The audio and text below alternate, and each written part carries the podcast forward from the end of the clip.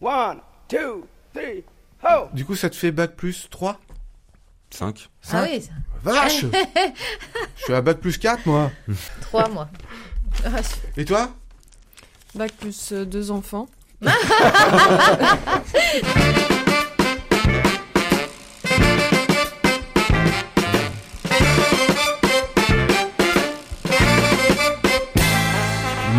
messieurs, bonjour Vous écoutez Pause Vélo, l'émission dédiée à la bicyclette, l'émission qui donne envie de pédaler, l'émission dédiée au vélo taffeur. Aujourd'hui, nous sommes avec Camille. Comment ça va Camille? Très bien. Juste une petite anecdote. Tu as fait euh, du vélo, tu as décidé de partir en vacances, suivre Oui. une voie verte en Normandie au mois de février. C'est ça. Quand tout le monde est parti au ski, moi j'ai dé- décidé de faire du vélo jusqu'au Mont-Saint-Michel, Sous la pluie. sous la pluie, dans le froid, mais de bivouaquer aussi en camping sauvage, hein, Ouais. parce que tous les campings étaient fermés de toute façon. Euh, j'ai eu droit euh, à la totale puisque j'ai eu aussi deux tempêtes. Alors l'ensemble des auditeurs se posent une question. Il est où le plaisir? Et ben justement, il est là. Quand ça fait mal, ça fait du bien. Mettre son corps à l'épreuve. raison. Non, oui, non, non, il y a beaucoup de plaisir. Mm. Se surpasser, etc. Céline, ça va? Ça va très bien. Alors moi, euh, l'anecdote euh, aujourd'hui, c'est que euh, mon triporteur n'a pas pu aller- être électrifié, donc je vends mon triporteur si quelqu'un est intéressé. Alors ça fait euh, un Quatrième an. épisode, je Ouais, crois. un an et demi Ouais. qu'on tourne autour de vrai que ça- Ça, ça m'énerve, ça m'énerve. Et J'ai alors, essayé. une voix magique. Charles, comment ça va? Ça va, merci. Vous entendez Ouais, un peu cette voix ouais. Alors tu vas nous parler de quoi aujourd'hui? Bah, je vais parler un petit peu de la loi l'homme Ouais. euh, et euh, de la publicité, euh, enfin des nouvelles réglementations publicitaires pour euh, les constructeurs automobiles. Et ça, ça va être super intéressant. Camille, on va commencer par toi. Tu as décidé de nous parler d'un itinéraire vélo qui fait 7000 km pour les gens qui ont vraiment que ça à faire. C'est ça. En fait, presque. si vous avez 4 ou 6 mois devant vous, si vous avez envie de liberté, d'aventure, que vous avez un bon vélo, que vous êtes en panne d'idées de parcours ou de destination, vous êtes alors bon pour le plus long itinéraire de voyage à vélo ou du bikepacking plus spécifiquement euh, du monde. Le alors attends, je vais essayer. European Divide Trail. Oh yeah. Ok, je l'ai bien dit. je me suis entraînée. Non, j'ai reconnu, ça va. C'est bon Donc il part de l'océan euh, Arctique en Norvège et il descend jusqu'au sud du Portugal. Il fait 7600 km à travers l'Europe.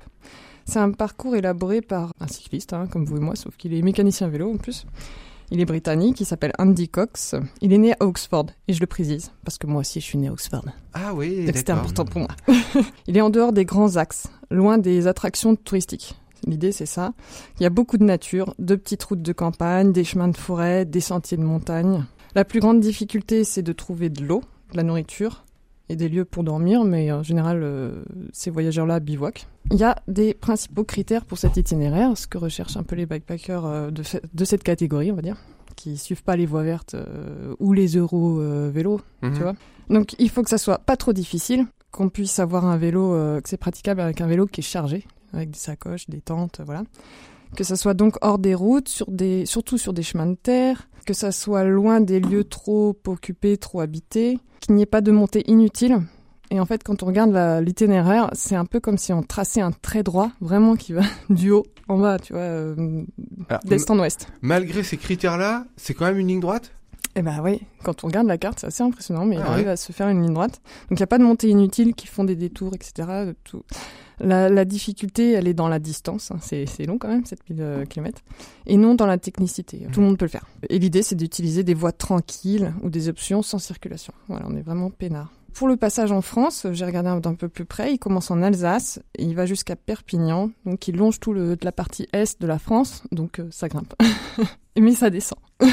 en conseil un peu technique, euh, si on s'engage là-dedans, il faudrait des pneus qui soient euh, assez larges, voilà, puisqu'il y a des surfaces variées, donc euh, 50 mm minimum. Des crampons.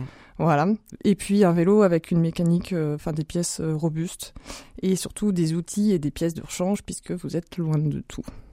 Mais ça me fait penser cet itinéraire, cet itinéraire-là à la Scandibérique. Ouais, c'est un peu l'idée. Sauf que la Scandie ibérique, elle passe par des euroroutes, en fait. Enfin, là où Ah tout le monde passe. C'est plus grand public. Voilà. Et euh, là, euh, il y a un peu de difficulté, il y a un peu, euh, il y a des passages un peu plus difficiles, euh, marrants, euh, originaux. Enfin voilà, il a, il a vraiment, il a passé trois ans à concocter son parcours. C'est plus l'aventure. euh, ouais, les- ouais, exactement. Et l'itinéraire, on le trouve sur euh, L'application qui permet d'avoir de la navigation euh, hors connexion. Tu télécharges ton itinéraire, euh, t'as pas besoin d'être connecté à Internet puisque effectivement ils seront un peu au milieu de nulle part.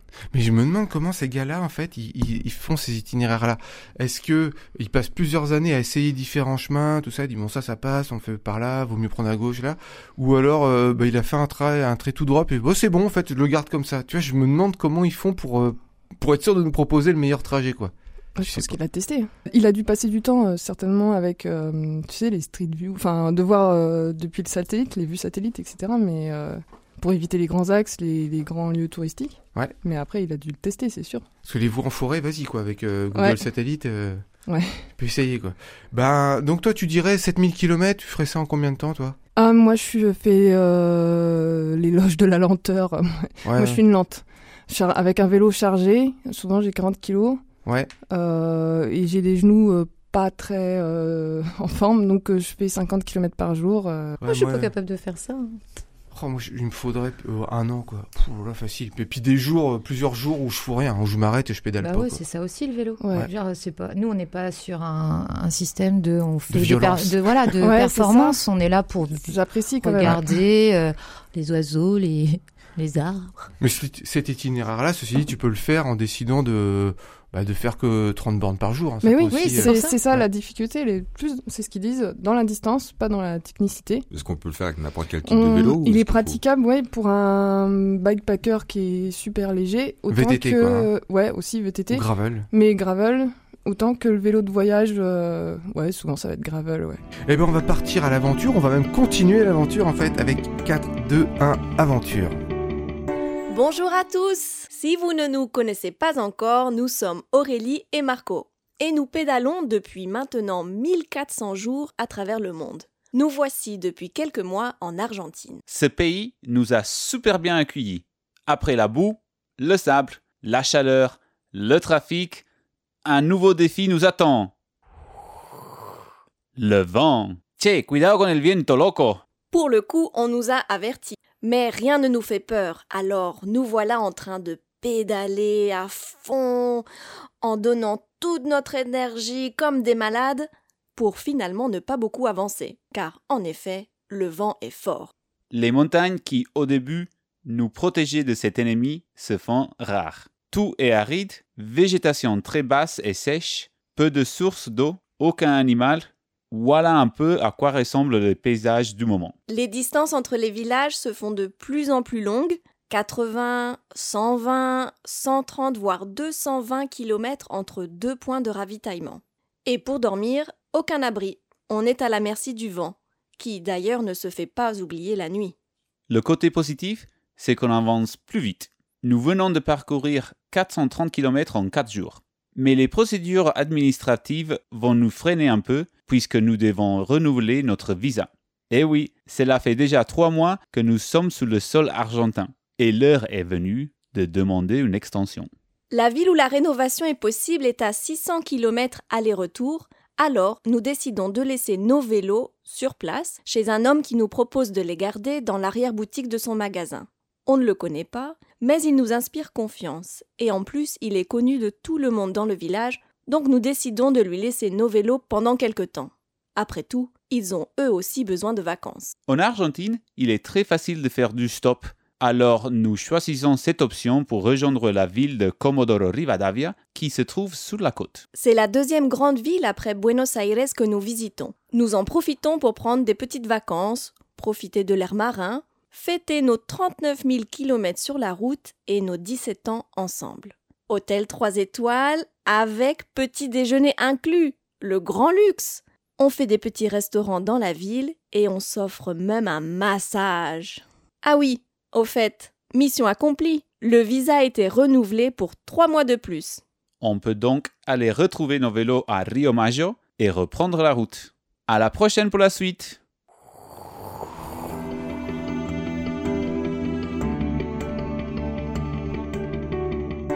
La tension est à son comble. C'est la première chronique de Charles. Et oui, un petit Ouh. peu stressé. Alors moi, il faut savoir que je passe beaucoup de temps en voiture pour mon travail. Et donc, quand je suis en voiture, j'écoute la radio. Et il y a beaucoup de pubs, comme vous avez pu le constater. Et euh, j'ai été surpris d'entendre dans une pub d'une marque automobile euh, une mention euh, faisant référence à l'usage du vélo euh, ou de d'autres manières de se déplacer, comme le covoiturage et les transports en commun. À l'image de, des pubs sur la malbouffe qui disent euh, manger 5 fruits et légumes. euh, Tout à fait. Ou euh, sur les cigarettes où on a indiqué euh, fumer tu. Et donc je me suis dit mais qu'est-ce que c'est que ce truc-là? D'où ça sort? Pourquoi d'un coup une marque automobile ferait la promotion du vélo alors qu'elle vend des voitures Quel est l'intérêt? Donc j'ai fait mes petits devoirs, mes petites recherches, et en fait je me suis rendu compte que ça émanait de la loi L'Homme, donc euh, la loi d'orientation mobilité, qui est une euh, loi qui a été euh, mise en place par le gouvernement euh, Édouard Philippe en 2019 et qui a été adoptée le 19 novembre 2019. Et en fait, cette loi, elle répond à euh, quatre défis. Le premier, c'est euh, l'absence de solutions de mobilité alternatives euh, à la voiture dans les nombreux territoires français. Euh, le deuxième défi, c'est euh, l'urgence environnementale et climatique. Le troisième défi, c'est l'absence de projets euh, concrets d'infrastructures dans les décisions politiques na- nationales, territoriales et locales. Et l'absence d'investissement, naturellement, dans des infrastructures, puisqu'il n'y a pas de projet. Et le quatrième défi, c'est la révolution des innovations et des mentalités dans la pratique bah, d'autres usages de déplacement.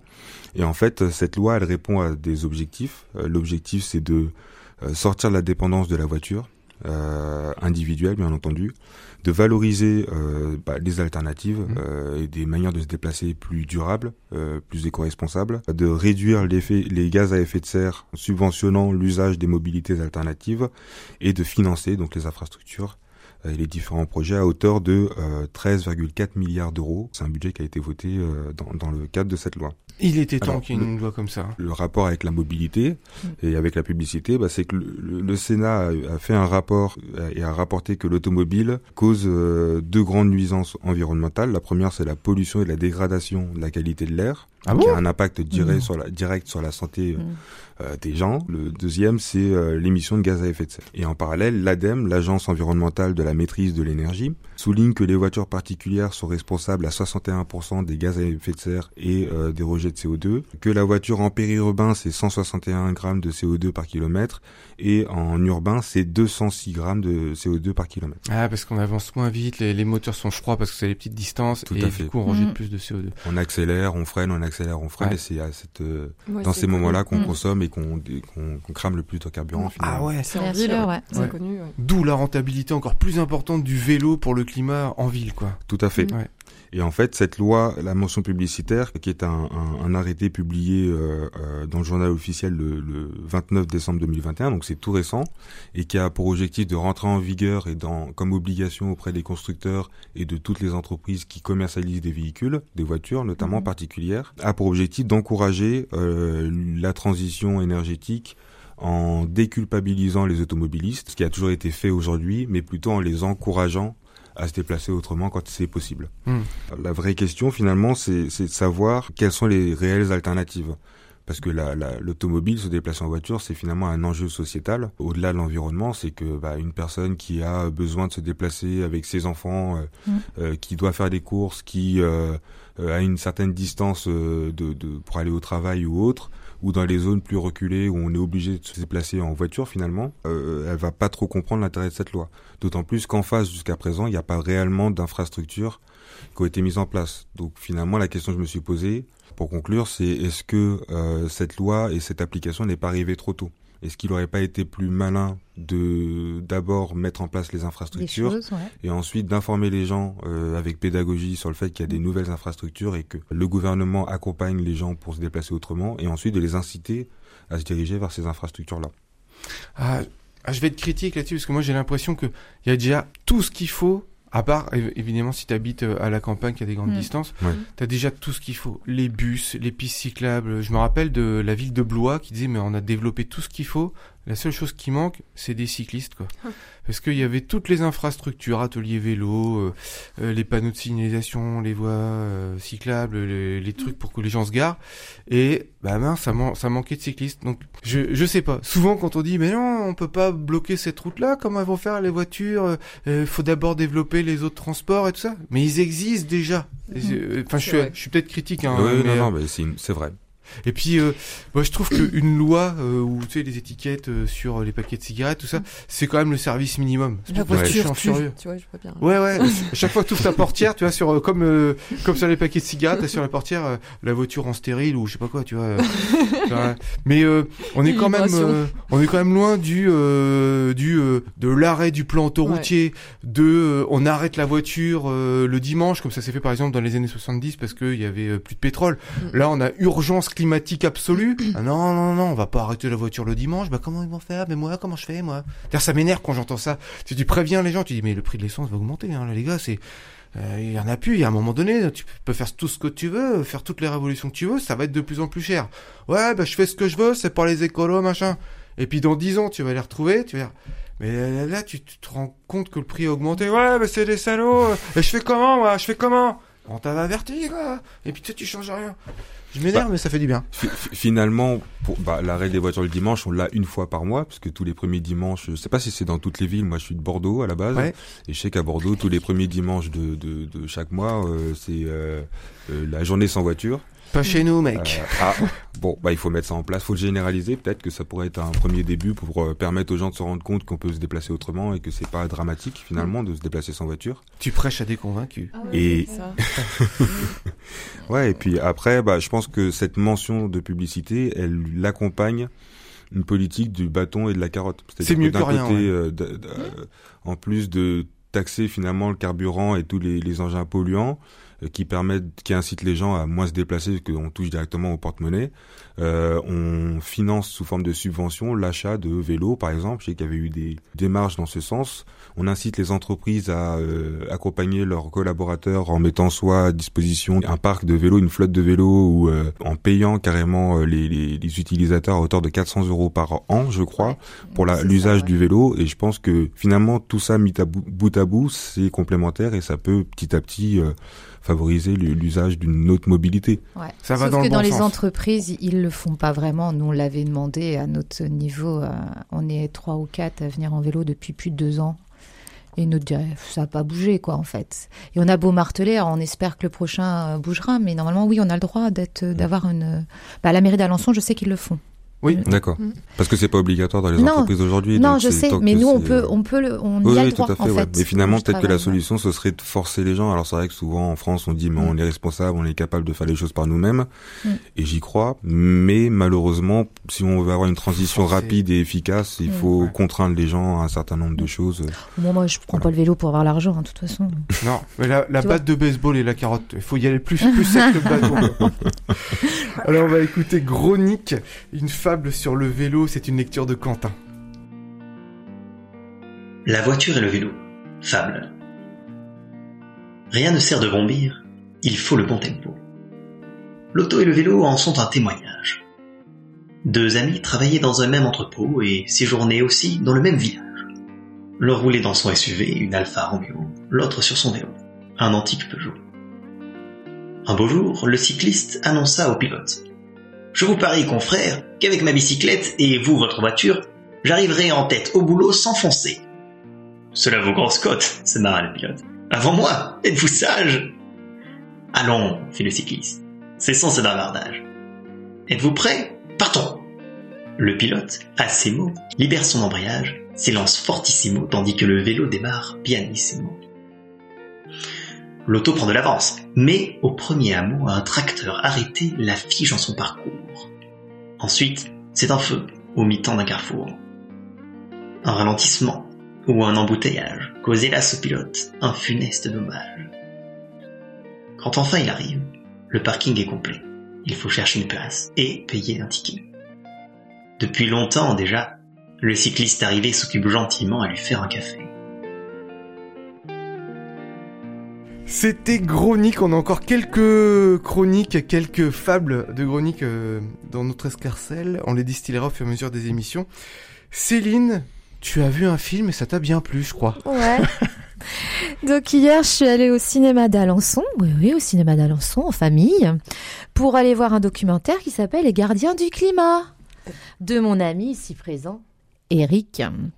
Alors euh, déjà bravo, Eric, hein, pour ton documentaire, parce que moi je dis qu'il était bien, bien, bien. Je me suis, j'ai passé un très, très bon moment. Tu sais, j'ai l'impression que je suis à Nouna avec les chroniqueurs qui lui font de la lèche et tout Ah ça. non, non, non, j'en suis pas là quand même. Attends, attends, ça vient. de- hein, oh. elle a rien à vendre derrière. Euh, non, non, j'ai rien à vendre. Non, je dis ce que je pense. Hein. euh, C'était vraiment un bon moment passé en famille, en tout cas. euh, Et c'était, euh, voilà, ça fait plaisir de voir que qu'un de nos amis a réussi à faire un documentaire sur euh, sur le climat. Alors, deux belles personnes qui agissent pour l'humanité. Euh, ça fait plus de 40 ans que l'on sait que l'on va droit dans le mur, mais il faut se réveiller pour œuvrer ensemble. Ton idée, Eric, donc avec ce documentaire, c'est toucher le plus de gens possible pour que la conscience générale œuvre pour la planète. Dans ton film, tu parles de ce qui est fait en Normandie pour consommer mieux, moins et local, et pour que les ressources nécessaires à la survie de l'humanité soient préservées de tous. Il y a des héros qui œuvrent pour le bien. Il y avait une petite part de nous et de notre émission, hier soir, et de nos convictions à tous, le vélo. Il est présent du début à la fin avec des déménageurs à vélo à Caen, c'est ça, hein, je ne Ouais. me suis pas trompée, mais aussi avec le maraîcher de la ferme de Saint-Lubin dans le sud-Manche. Ceinture sain. Ah pardon, dans le sud-Manche, qui lui euh, bah, se déplace et ramasse les mauvaises herbes dans des machines euh, un peu futuristes, ça m'a fait sourire, et euh, marchant à l'énergie solaire ou à l'énergie humaine. Des vélos tracteurs, Ouais. ouais. Ah, Ah, c'est énorme ça. C'était génial, Ouais. franchement, euh, Ça va nous concurrencer. J'ai envie Ouais, d'aller faire un tour. ouais, c'était marrant. Alors, ce que je voulais dire, c'est que ce documentaire a le mérite d'exister enfin et qui montre des choses positives et non moralisateurs. Nous sommes tous des héros. Arrêtons de faire euh, comme s'il n'y avait rien et arrêtons d'utiliser la peur pour que ça marche, pour que les gens changent. Là, en tout cas, c'était plutôt positif et ça, j'ai adoré. Mon héros préféré, c'était le général Maloney. Ah ouais. Le maire, je veux le même maire. Franchement, il m'a, sa, sa ville, c'est impressionnant. Quoi. Le ouais. mec, il est, il est convaincu, il nous a convaincus et on sent que ça le porte comme nous, quoi, qu'il est dedans. Il y avait une phrase que je, alors pas dans le film, hein, que j'ai gardée pour moi. L'humanité utilise des millions pour aller dans l'espace et pour essayer de trouver une nouvelle planète. Eh ben, pourquoi tout cet argent on l'utilise pas pour sauver notre planète qu'on a là actuellement? Mm. Voilà. Gros Euh, ouais. Ouais. Mm. Parce qu'on est là. Ah si, j'ai appris un nouveau mot. Alors, je, je vais sûrement mal le prononcer. Le striatum. Ah oui. Striatum. Striatum, tu vois. Euh, n'a qu'à bien se tenir. Hein D'accord Voilà, vous irez voir et vous comprendrez pourquoi. Ah, le, le striatum, en fait, c'est le cerveau animal, on peut ouais. dire ça. C'est celui ouais. qui nous pousse euh, à nous reproduire, euh, qui nous donne des, des instincts Instinct pour, euh, ouais, Mm. qui Que, bah, primaires, mais qui ouais. nous font qu'aujourd'hui on existe encore, qui s'opposent au cortex, qui lui nous fait réfléchir et tout ça. Mm. Du coup, c'est le striatum qui nous fait tout casser. Là, on consomme, on fait n'importe quoi. On achète plein de vêtements pour être sexy, pour se reproduire. Et puis t'as le cortex derrière. Bah, soit il est mal utilisé et puis il répond à tous les ordres que lui donne le striatum. Puis ouais, ok, vas-y, je te conduis des, je te construis des Mm. voitures qui vont beaucoup plus vite, qui rejettent plus de CO2. Comme ça, euh, tu pourras avoir encore plus de partenaires pour impressionner. ou, euh, Tu impressionner, voilà, n'importe quoi. Mm. Soit, bah, il arrive à calmer un peu le striatum et puis à nous aider à trouver le bon chemin du développement. Oui, Ouais. C'est l'envie éphémère, c'est ce qu'il disait. Euh, je sais plus son nom. Oui, on fait je je l'adore lui. Je Sébastien l'écouterai pendant des heures. euh, Je- ouais. Euh, C'était pénible d'ailleurs à faire le tri au montage parce que le gars, Sébastien Boller, qui a écrit le blog humain, c'est tu bois ses Ah ben, paroles. Bah moi, ouais. je, je, je- puis ce qu'il dit, c'est vrai, quoi. Ouais, je ouais. l'ai trouvé sur internet euh, quand il, je sais plus sur quel sujet c'était, mais un peu dans le même, i- dans la même idée, quoi. On est des animaux et on est en train de. Ouais, mais, faut, mais en même temps, faut l'accepter. Oui. Euh, Mm. Parce que euh, c'est ça qui nous rend humains. On aime le sexy, puis des fois on est un peu moralisateur. Oui, Mais je le vélo, c'est mais- sexy. Le Ben vélo, oui, Ça donne sexy. un cul d'enfer. Voilà, ça. Mais elle va le placer à chaque est, émission, c'est un truc de dingue. Et des jambes d'enfer. Et des jambes d'enfer. Et toi, tu dirais quoi d'enfer? Bah, une peps. Ouais, déjà. c'est- ouais. t'as raison. Bah ça, ouais. ça donne Aussi. la, la Mm. patate. Ça entretient, ouais. On va parler de sensationnel, Camille? Oui. bah, je reviens sur euh, mes vacances euh, d'hiver. donc, quand tout le monde est parti au ski, je suis donc partie à vélo au Mont-Saint-Michel. Je voulais me tester dans les, condi- dans les conditions hivernales et j'étais servie donc avec euh, deux tempêtes. Donc, la première, Eunice. Euh, je campais, hein, j'étais sous ma tente. Euh, elle était vraiment secouée. Je pensais que c'était mon poids de mon corps qui la retenait. À ce moment-là, donc je suis sur mon téléphone. Je, poste, euh, je partage mon expérience sur des groupes spécifiques au voyage à vélo. Et un gars me répond Moi aussi, je suis sous ma tente, ça souffle, je suis en Bretagne. et donc on papote. Et donc je voulais vous parler de lui parce que il mérite le détour. Vous allez voir que c'est pas un voyage ordinaire et qu'il est la preuve qu'avec de la volonté, rien n'est impossible. Donc il s'appelle Erwan. Euh, sur Facebook, on peut le trouver au nom de R euh, Cassius, donc c'est E-R, plus loin K-S-I-U-S. Il est normand. Et il était en Bretagne. Le Bah, traître. Il a commencé euh, par la Normandie, il, Il envahit descend, la Normandie. voilà. Il fait le tour par l'ouest, etc. Donc il a 31 ans, il fait euh, actuellement le tour de France depuis trois mois, sans argent, sans destination fixe, avec juste euh, un vélo, une remorque, bien 80-90 kilos de chargement, et surtout, il euh, a avec lui un gros chien et une petite chatte. Donc le chien qui s'appelle Bendo et la chatte Vive. Voilà. Ah, Il est deux dans la carriole. Euh, alors la chatte dort dans la carriole toute la journée et le chien court à côté du vélo. Donc d'où lui vient l'idée de voyager à vélo? Il avait envie de voyager depuis euh, des années en fait. Et puis bon bah comme tout le monde, hein, le travail, tout, enfin la vie. euh. Et euh, il traverse une épreuve euh, terrible. Il perd sa sœur qui décède d'une leucémie à 32 ans. Du coup il a un déclic. C'est hors de question qu'il continue à trimer comme il dit au quotidien. Il veut profiter de la vie car demain tout peut s'arrêter. Ça lui a donné l'impulsion du départ. Et donc pourquoi il commence son périple Donc il y a trois mois en plein hiver? Je me suis posé la question. Tout le monde part en été, quoi. Enfin, remarque, moi je le fais aussi en hiver, mais moins longtemps. Et il me dit que bah, qui peut le pire euh, peut le mieux. Lui, c'était son premier euh, première expérience de voyage à vélo, et il s'est dit que s'il se testait dans ces conditions-là, bah, il apprendrait mieux, et du coup le reste serait plus facile. Donc il va euh, à la rencontre des gens pour de la nourriture et du logement. C'est ouais vraiment, mais sinon il a une tente. Il a une liberté maximale. il se donne aucun point de chute, aucune date butoir. Il va là où le vent le mène, surtout que ça souffle fort en ce moment. Et le rythme, donc, c'est ça, je disais, il est donné par le chien qui court à côté. Et euh, il fait du coup 20-30 km par jour. Voilà, il ralentit dans les descentes pour se mettre euh, autour du chien. Euh, il fait vraiment attention à ses animaux. La journée, la petite chatte, elle dort dans la remorque. Elle a une longue laisse pour, pendant les pauses pour qu'elle puisse s'aérer. La nuit, elle vadrouille. Il m'a raconté un truc trop mignon. J'avais envie de le dire. elle revient systématiquement dans sa tente vers 5h, 5h30 du matin. C'est dingue ça. Et elle se couche, elle se love dans son duvet euh, contre lui pour finir la nuit ensemble. C'est trop chouchou. J'ai essayé de faire ça avec mes chats, mais ils veulent pas. Il emprunte surtout des voies vertes et euh, des petites routes euh, peu fréquentées puisque son chien court à côté, c'est plus euh, sécurisant. Puis il a un sacré chargement, donc euh, les voies vertes sont plutôt plates en général. Et euh, là, il est actuellement euh, sur le canal de, bah, du coup, dans le sens de Brest à Nantes. Au bout d'un mois de voyage, euh, il s'est dit, bah, quitte à rouler pour quelque chose, je vais rouler pour peut-être une association, quelque chose. Et il s'est rappelé que lorsque sa sœur était hospitalisée, donc à l'hôpital de Caen, il y avait une association qui l'avait aidé, qui s'appelait le Sourire d'Elena, dans le service de d'hématologie du CHU de Caen. Et donc, euh, il s'est associé à cette euh, association pour euh, juste faire parler d'elle, pas demander de- d'argent, quoi. Les gens après font ce qu'ils veulent, mais voilà, il porte juste son nom. Entre le moment où on a discuté ensemble, donc euh, il y a pas si longtemps, hein, il y a quelques jours, euh, pendant la tempête, et puis aujourd'hui, euh, il a été repéré par un journal et l'article est devenu viral euh, sur les réseaux sociaux. Euh, à tel point que euh, bah, quasiment tous les soirs, euh, il est chez quelqu'un. Il a, il a reçu des invitations de tous les coins de la France. euh, en fait, c'est avec Mm. ses animaux, il fait vraiment sensation, il plaît, euh, il a une sorte d'humilité qui fait que, bon, voilà, c'est presque malgré lui, en fait, il est dépassé par le, le succès, par le truc, et puis par l'outil euh, informatique, par les réseaux sociaux. Et donc, je lui dis en rigolant qu'il, bah, c'est bon, il peut ranger sa tente, euh, il peut même la vendre. Mais ce qui est chouette, c'est qu'il m'a répondu, euh, bah non, il, il veut favoriser la rencontre IRL, donc euh, in a real life. Ah oui, j'espérais que tu traduire. Tu traduirais.